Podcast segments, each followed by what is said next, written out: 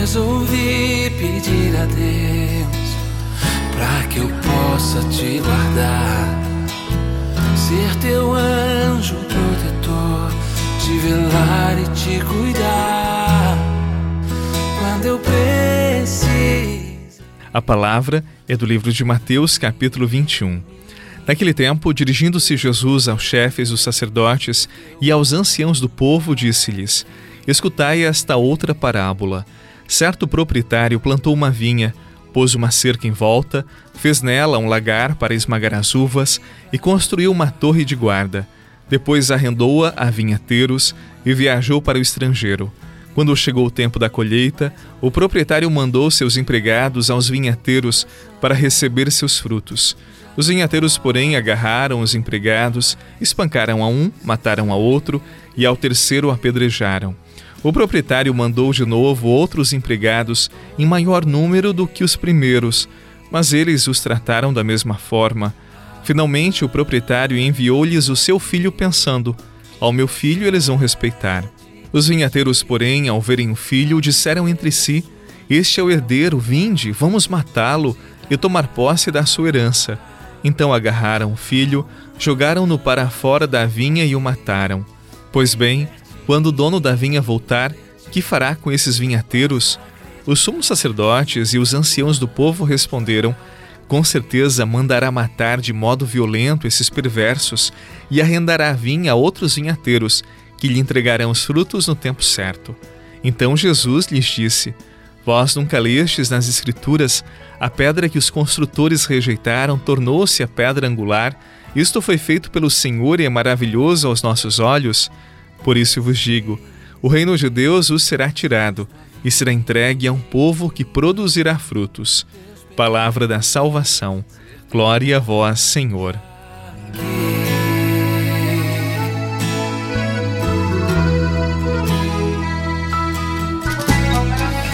Eu pedi pra Deus gravar o teu nome minha mão. Deus foi muito mais além gravou em meu coração. Já não posso mais esquecer de ti. Tua vida, Deus, transplantou em mim.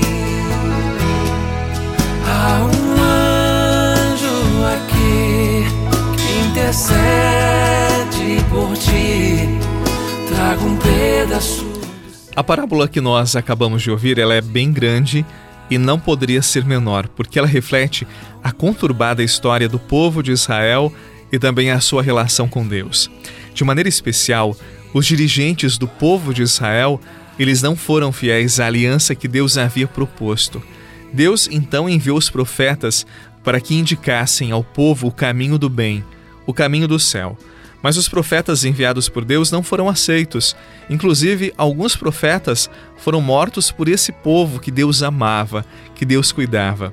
O ponto mais alto da parábola e também da história do povo de Deus acontece com a rejeição do filho do proprietário da vinha, que foi condenado a morrer fora da vinha. O filho, você sabe, é Jesus. A vinha é Jerusalém. Você sabe que Jesus foi morto fora dos muros da cidade de Jerusalém. Deus, meu irmão, minha irmã, ele não volta atrás em seus projetos. E a vinha, então, ela foi entregue a um outro povo que deverá produzir bons frutos. Você sabe quem é este povo? Somos nós.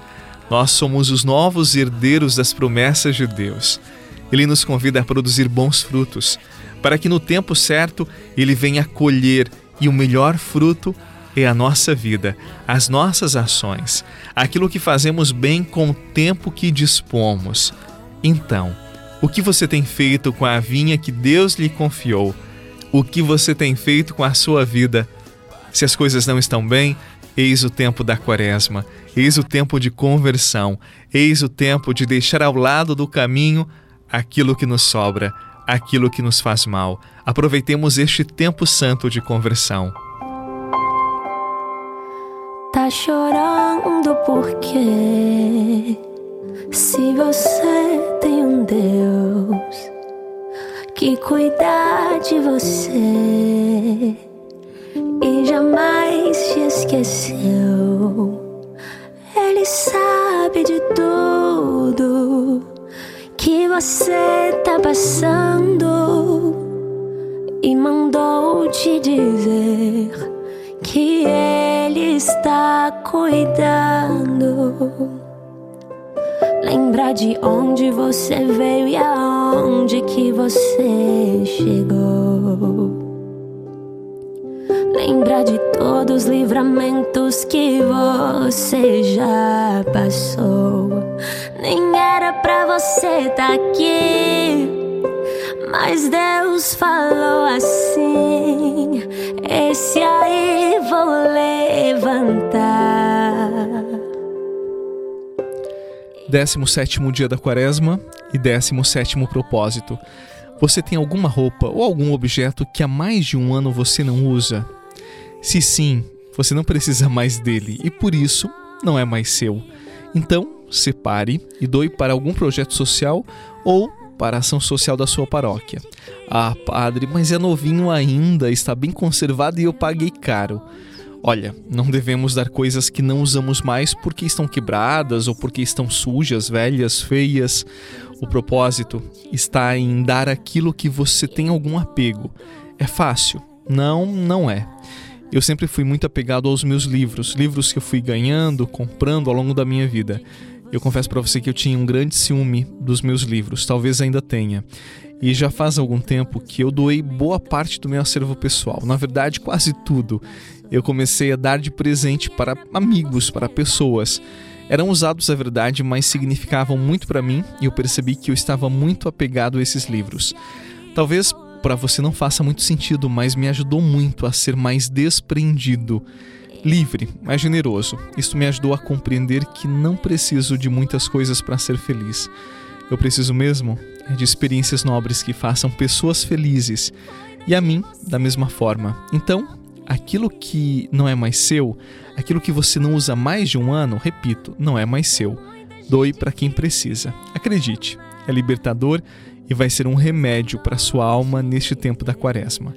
Que Deus abençoe a sua sexta-feira, que Deus abençoe a sua vida, abençoe o final de semana que se aproxima, seja um tempo restaurador para você e para os seus. Em nome do Pai, do Filho e do Espírito Santo. Amém.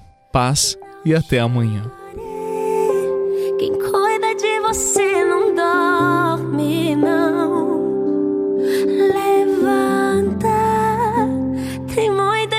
que te ama. Deus mandou te dizer que vai acontecer. Deus mandou te falar que tudo vai passar. Lembrar de onde você Você rezou com o Padre Eduardo Rocha, pároco da Catedral de Tubarão. Você pode acompanhar todos os dias pelo Spotify, Deezer, Castbox, Google Podcasts e YouTube. Basta procurar Oração da Manhã com o Padre Eduardo Rocha. E se preferir para receber pelo WhatsApp e Telegram, envie a palavra oração para 48 996 44 1433.